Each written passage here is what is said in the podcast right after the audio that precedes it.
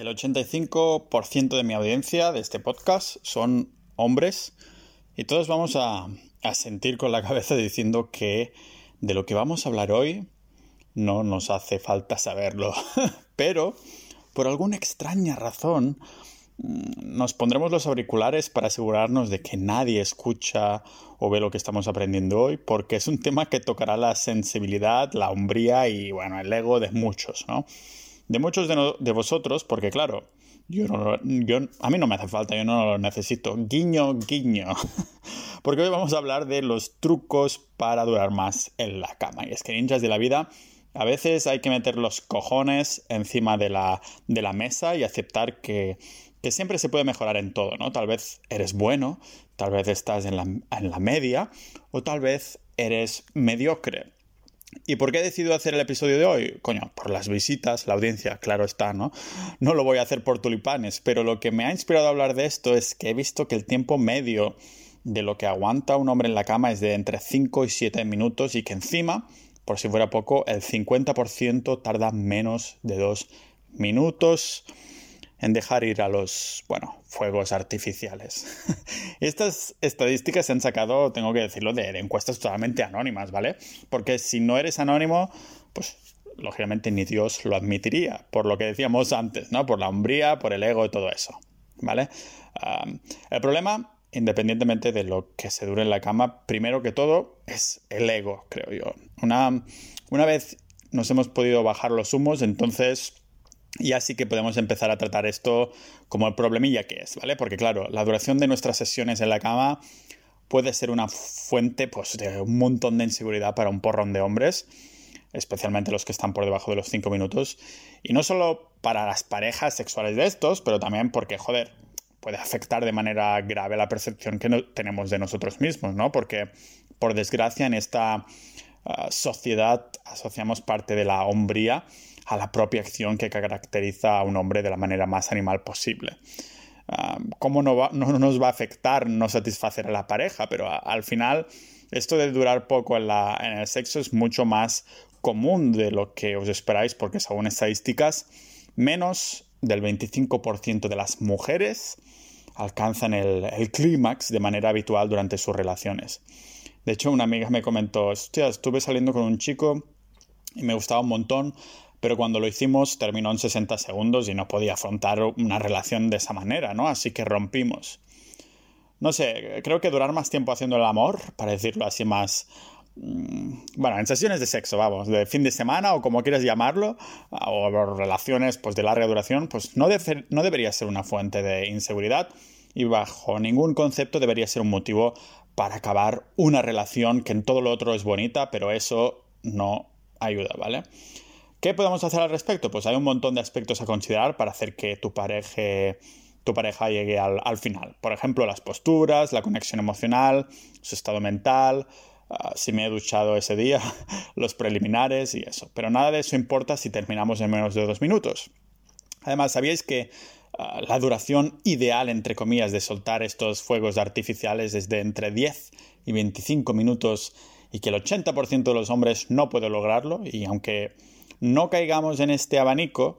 Ah, ¿Quién no querría ser capaz de durar lo que quisiera sin tener que, comprar ningún producto, ¿no? O sentirse inseguro. Nos tocará ponernos, ponernos las pilas, señores. El mundo se mueve con dinero y sexo, por, muy triste que, triste que sea, y, no se quiere aceptar, pero cuando se, se tienen esas dos cosas es cuando se siente el poder y como animales vanidosos que somos, tocará aprenderlo. Y de nuevo, ¿eh? ya lo sé, ya lo sé, que nadie de aquí tiene problemas para durar lo suficiente en la cama, ¿no? Claro que sí. Nos estamos informando solo por pura curiosidad, guiño, guiño. Y una vez hemos dejado el, ego a un lado, ya podemos empezar a ser los amos y señores. Lo que está claro es que en general, tanto los hombres como las mujeres eh, quieren que las relaciones en la cama duren algo más. No hace falta aguantar horas sin parar como si fuera una maratón, pero a los hombres nos falta capacidad de control para que no sea tampoco un sprint, ¿vale? Ah, no solo en la cama, pero en muchos otros ámbitos de la vida también, ya lo sabemos. Y de esto va este podcast. Tanto si acabamos de conocer a una chica usando, yo que sé, Tinder o lo que sea, como si se trata de nuestro nuestra pareja de, de hace años, queremos que cada una de estas experiencias íntimas sea lo más memorable posible. Y con tanto material de adulto, hay porno por ahí, estímulos constantes y, facilidad de acceso, uno se, se menea la zambomba y en un par de minutos y así acostumbramos al cuerpo. No queremos acostumbrar al cuerpo a que termine un par de minutos en estas sesiones en solitario tampoco, ¿vale? Hoy saldremos de aquí, de este pozo del Batman, siendo capaces de controlar nuestro cuerpo. Al menos teóricamente, que al igual que yo que sé, en inversiones o negocios online, después cada uno es responsable de tomar acción y dejar la teoría ya en segundo plano. Pero se empieza siempre por la teoría. Hay tres cosas que hay que hacer para entrenar, entre comillas, ¿no? Y se trata de jugar con la mente, el cuerpo y la lógica. Nadie quiere depender únicamente de objetos y, quiere entrenar y forzar su cuerpo a durar mucho en la cama, haciendo el amor, sexo, follar de la forma natural, como se quiere llamar, ¿vale? Si os parece, después de la intro molona, empezamos ya directamente con las soluciones, soluciones prácticas. Así que, sin haceros esperar más y para que vuestras parejas también tengan que esperar, os doy la bienvenida al podcast multidisciplinar, multipotencial y para mentes curiosas de Pau Ninja.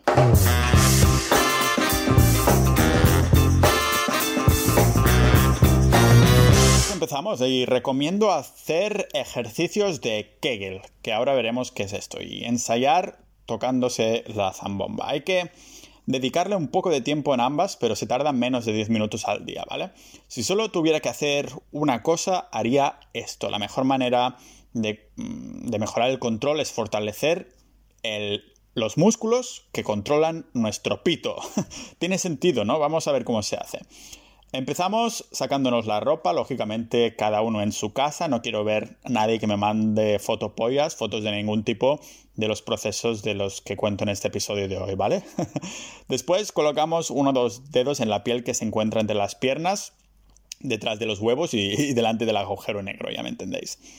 Ahora hay que imaginar que se está intentando dejar de mear, ¿vale? Flexionar ese músculo. Es el músculo que se flexiona cuando se quiere hacer que nuestro amiguete, nuestro pito, baile cuando está duro, ¿vale? Es ese mismo músculo. Se debería ahí sentir cierto movimiento donde hay puestos los dedos, ¿vale? No hay que flexionar el culo como si se estuviera intentando enseñar los glúteos, tampoco las piernas, ni tampoco hay que flexionar los abdominales. Únicamente ese músculo. Y si no nos queda claro de qué músculo estoy hablando, pues es tan fácil como ir al baño, cuando tengas ganas de mear, te pones a mear y a medio riachuelo cortas el riachuelo. Se trata de ese músculo, ¿vale? Es el músculo que se encarga de cortar el riachuelo, para decirlo así. Este músculo se llama PC, como tu ordenador, o pubococígeo, ¿vale? PC, es mejor, ¿vale? Porque yo no sé ni pronunciar esta palabreja. Y aunque puede controlar el flujo de la orina, del meo, también controla cuándo tardamos en, acabar, en corrernos, vamos. La ciencia es tan sencilla como que si podemos fortalecerlo, este músculo, pues podremos durar tanto como queramos, ¿vale? Incluso permite que nos detengamos antes de alcanzar el punto de no retorno y cuando ya dices, hostia, esto ya no lo para ni, ni el tren de... es igual. y también que ayuda a lograr enfriarnos para no acabar, ¿vale? Todo lo que hay que hacer para entrenar esos músculos PC es realizar ejercicios de, Kegel que consisten en, flexionarlos de manera repetida, ¿vale? Como si fueran flexiones, pero en vez de empujar con los brazos al suelo, aprietas ese músculo mientras, yo qué sé, miras series o estás en el metro o en tu vida cotidiana, ¿vale? Eso sí, no te pongas en el metro a ponerte las manos, esos dos dedos en los pantalones, a ver si notas el músculo flexionándose y demás, porque entonces la liamos, ¿vale? Pero aparte de estos Kegels, también se puede hacer ejercicios de Kegels invertidos que consisten en empujar con él repetidamente, ¿vale? Pero igual que con cualquier músculo, no se puede hacer lo mismo una y otra vez esperando que se vuelva más fuerte, hay que ir incrementando la dificultad, ¿vale? Eh, en esto estaréis familiarizados los que vais al gimnasio. En los Kegels también hay que hacer una especie de progressive overload, eh, como progresar con el tiempo, ¿no? Pero tranquilos que no nos tendremos que poner mancuernas en los cojones, ¿vale? Casi como una sesión rutina de gimnasio de pocos minutos. Ah, yo a veces lo hago pues mirando series o YouTube y como no podría ser de otra forma, existen algunas aplicaciones para esto, ¿vale? Por ejemplo, en el iPhone tienes una que se llama Stamina, que proporciona instrucciones sobre el tiempo y cosas así. Y en Android una que se llama Kegel Trainer, ¿vale? Más a menudo que se haga, pues más se aumentará el nivel en la aplicación de tu iPhone o tu Android, ¿vale? Y con esto, pues podemos aguantar presionando durante más tiempo y haciendo más repeticiones y se ven mejores, mejoras importantes en la durabilidad cuando se alcanza más o menos un nivel 8 o algo así. Además se puede configurar un recordatorio en la app para que me avise un par de veces al día, así no se me olvida cómo durar más en la cama, en la cama y hacer estos kegels. Y de hecho con una vez al día sería más que suficiente, pero depende del compromiso ahí de cada uno y de lo que creas que lo necesitas. Y cuando se llega al nivel 20, pues se pueden, pueden reducir los ejercicios y ponerse ahí en modo mantenimiento, ¿no? Pero como en cualquier músculo, al dejar de usarlo por completo se debilitará. ¿Qué más? Pues aparte de estos ejercicios, señores, a partir de ahora nada de tocarse solo por placer en las sesiones estas en solitario, ¿vale? Ahora lo que haremos será entrenar y nos tomará entre 10 y 30 minutos, depende de la sesión de entrenamiento, el compromiso de cada uno y todo eso. Así que cada vez que te la saques será para hacerlo, no, o sea, no será para pasar un buen rato, sino que será para entrenar. Y, tiene sentido, ¿no? Que si al tocarse uno piensa en cosas que le ponen burrísimo, pues acabarán dos minutos o menos y no tendrá ah, por qué ser diferente estando en compañía de, de una chica o una persona, ¿vale? Desde hoy vamos a acostumbrar al cuerpo a hacer lo que nosotros queramos. Por eso, a partir de ahora, nos impondremos una nueva regla en nuestro día a día y es Nada, nada de hacerse una sesión de FAP que dure menos de 10 minutos. Y al principio no importa si tenemos que mirárnosla durante 8 minutos de, estos 10, ¿no? ¿no? ¿no? está permitido simplemente terminar hasta pasados los 10 minutos. Y según aumente nuestra comodidad con esta cantidad de tiempo, pues lo subiremos a 15, a 20 y hasta 30, ¿vale? ¿Qué soluciona esto? Pues el problema es que la mayoría de hombres ah, terminan en una digamos, en una gráfica de línea recta, es decir, de ir de 0 a 100 y ahí explotar, ¿no? soltar ahí toda la lechada. Así que hay que cambiar la mentalidad en este sentido también. El objetivo no es terminar, pero durar. Es decir, cuando estoy a punto de llegar y, que, no, que, no, estoy en mi franja de tiempo deseado, paro un segundo y me enfrío un poco, ¿vale? esto se conoce como edging.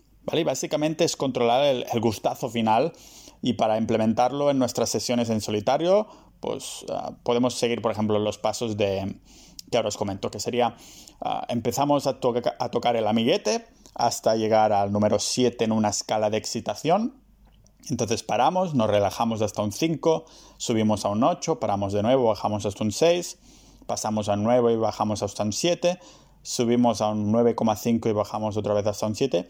Y un 9,5 es justo antes del punto de no retorno en el que no hay nada que se pueda hacer, ya vas a acabar, ¿vale? Y repetimos el ciclo de 9,5 a un 7 y otra vez hasta que se pasen estos 10 minutos, ¿vale?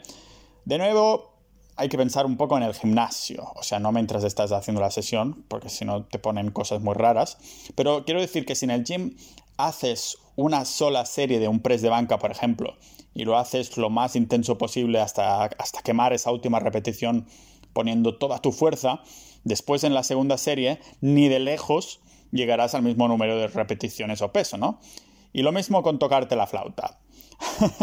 Así que para frenarnos usamos la siguiente técnica, ¿vale? Apretar con fuerza los músculos PC, como si estuviéramos haciendo un ejercicio de Kegel intenso, y mantenerlo durante al menos 10 segundos, ¿no? Aunque cuanto más lo mantengamos, más nos relajaremos. También ayuda a pensar en algo distinto o incluso cambiar la forma de tocarse, evitando la cabeza de nuestro amigo en vez de parar por completo, ¿vale? También respirar profundamente y con el diafragma, que sería con, el estómago. Así que para las sesiones en solitario, recordad que solo nos tocaremos cuando veamos que las sesiones pueden durar entre 10 o 30 minutos. De lo contrario, ni empezar. Y tampoco no hacerlo cada día, ni tampoco forzarse, solo hacerlo cuando las ganas naturales surgen, ¿no? Es bastante tentador dejarse llevar cuando se está en un 9,5 en la escala de placer, pero saber cómo durar más ahí en la cama significa también implicarse individualmente primero, ¿vale? Y después se puede pasar a, lo siguiente. Otra cosa, aparte de estas, de la forma de entrenar y los Kegels, estas dos cosas yo creo que es lo más importante, ¿vale? Pero déjame que, os comente cosas también que son muy importantes y se puede aplicar todo, pues aún mejor. y es que acabamos de ver lo que podemos hacer solos, ah, pero ahora toca con, bueno, con compañía, ¿no? Lo que diríamos es pues empezar con estos órdenes preliminares, reordenar los, ah, los preliminares. Los preliminares suelen seguir este orden, ¿vale? Porque las mujeres normalmente esperan que los hombres inicien la siguiente etapa. Lo que normalmente se hace es que primero hay besos y caricias, después ah, el hombre baja al pilón de la mujer, después de ella te baja al pilón, y después hay la, inserción, la fiblada, ¿vale? El problema con este orden es que se pase directamente de una eh, estimulación muy intensa, ¿vale? Si nos imaginamos una gráfica de excitación, digamos que sería una línea recta que va de forma recta hacia arriba. Un mejor orden podría ser lo que lo que se quiere es empezar en un 4 o un 5, no un 8, ¿vale? Por eso un mejor orden sería empezar por besos y caricias, estimularla a ella manualmente después que te baje ella, después bajar tú y después ya así la inserción. Así podemos un poco ir controlando toda la temática, ¿vale? Así que a modo más detallado, cuando te bajan al pilón, se llega a un 9,5 y se le dice para, ¿vale? Después nos intercambiamos y por lo tanto ah, nos vamos enfriando mientras estimula oralmente a la pareja. Oralmente me refiero no a decirle cosas al oído, con la transmisión comunicación oral, sino ya me entendéis, ¿vale? Y así ya se consigue que, llegue al clímax mientras el hombre está menos animado, ¿vale? Y cuando se llevan suficientes veces a los picos, de excitación, pues tener un periodo de enfriamiento con estimulación mínima mientras se estimula a la chica oralmente o con las manos y, así se aumenta notablemente la, duración. Después, bueno, es que enfriarse durante los preliminares es fácil, pero mientras estás en esa acción, en la acción, la cosa cambia, ¿vale? No queremos estar continuamente parando y empezando porque es frustrante para ambos. Y en vez de esto, ah, se controla cambiando de posturas. Ah, algunas harán que nos excitemos más rápido y otras más lentos. Ah, eh, digamos que es una combinación de fricción, que como más fricción hay, pues más rápido se termina. También una dirección del movimiento, ¿no? Que empujar se traducirá en terminar más rápido, ir de atrás hacia adelante pues más lento. También incluye algo de control, ¿no? Que si me muevo yo pues se termina más rápido, pero si se mueve ella pues es más lento. Y también una cuestión de postura, ¿vale? Si estoy de pie es más lento, y si estoy apoyándome con los brazos con la postura típica misionera, pues es más rápido de terminar, ¿vale? Estas cuatro cosas son son características a controlar cuando estás en una, en una posición específica, ¿vale? Una postura, por ejemplo, con sus piernas más cerradas significa más fricción y en la que se empuje estando tumbado, como en la postura de toda la vida del misionero. Así que es muy estimulante y se llega al final mucho antes. Pero una posición con sus piernas abiertas y con el hombre de pie o arrodillado es mucho menos estimulante. Lo mismo si ella está encima moviéndose de atrás hacia adelante debe, en vez de moverse ¿no? de, arriba abajo. Aquí hay que ah, cada uno encontrar sus posturas de estimulación baja y estimulación más alta. Ah, una estimulación alta sería un 5 o un 6 en la escala de placer y luego cambiar de postura de estimulación baja cuando se esté en un 8 o un 9 para bajarlo, ¿vale? Y aquí es importante no olvidarse de apretar los músculos PC, ¿de acuerdo? Otro truquillo importante sería respirar lentamente con el diafragma, porque la manera de respirar también afecta a, lo rápido que se termina, ¿vale? Circula por internet eso de que uno se puede engañar a sí mismo siendo más feliz si sonríe más. Pues lo mismo pasa con durar más en la cama, ¿vale? Nos podemos excitar más o menos cambiando la respiración, igual que si sonríes más o menos eres más feliz, eso dicen, ¿no? Así que si quiero relajarme, relantizo mi respiración y me aseguro de, respirar con el abdomen usando mi diafragma. Y respirar ahí rápidamente con mis hombros y el pecho es lo que hago cuando estoy a punto de terminar, ¿vale? Si hago esto, pues mi cuerpo le haré pensar que estoy llegando al final y si respiro como si estuviera bien, entonces estaré bien. Es de sentido común puro, ¿vale? Y aparte de controlar la respiración, una buena idea puede ser simplemente sacar la barriga. Ah, eso sí, intentar que la compañera, la compañera no, no nos vea, porque si no, vaya look, ¿no? Sacando barrigón ahí como si tuvieras hinchazón o intolerancia a la fructosa, ¿vale? Los primeros tres consejos que, que comenté pues ayudan a, a permanecer en, en, un 5 en 9 en la escala de placer, pero ¿qué pasa cuando llegamos a un 9,9? ¿no? ¿Hay alguna manera de parar el torpedo? Para esto sirve el entrenamiento de músculos PC que hemos comentado, ¿no? Al fortalecerlos lo suficiente, pues todo lo que teníamos que hacer para volver a ese punto de no retorno era dejar de empujar y apretar con fuerza, como en una flexión de, Kegel muy larga, ¿vale? Así que cuando más apretamos, más nos relajamos. Pasamos de estar a un 9,9 a un 6 o 7 en unos pocos segundos y, agregar otros 5 minutos en la sesión. El truco creo que está en, en que funciona, ¿no? Mejor cuando se está más cerca de finalizar, así hay que que tener unos cuantos tiros fallidos, ¿vale? Para probar que esto funciona. Pero con la práctica se empezará ahí a notar cuándo es el mejor momento para apretar y controlar el, clímax, el clímax. Y aparte de estos trucos, para durar más, eh, que son tan prácticos y que os he comentado, hay otras dos cosas que os quiero decir que creo que son, bueno, igual de efectivos, pero menos prácticos, pero involucran mucho la mente, ¿vale? Primero quiero decir que si se hace el amor pensando que no vamos a durar mucho tiempo, entonces no lo haremos, ¿vale?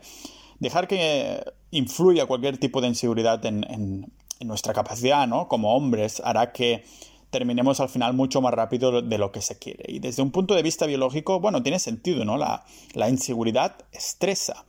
El cuerpo sabe que estoy estresado, esto sugiere que no estoy en un entorno muy seguro para estar sin ropa, que es algo no demasiado inteligente si tenemos que defendernos, ¿no? Mi cuerpo esto lo entiende así. Si duro menos, estaré menos tiempo siendo vulnerable. Así que el tontaina de nuestro cuerpo hace terminar más rápido, incluso impidiendo que se me levante.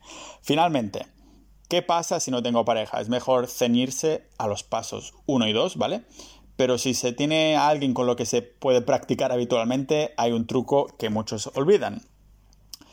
La mejor forma de lograrlo es hablar con nuestra pareja sobre ello, ¿vale?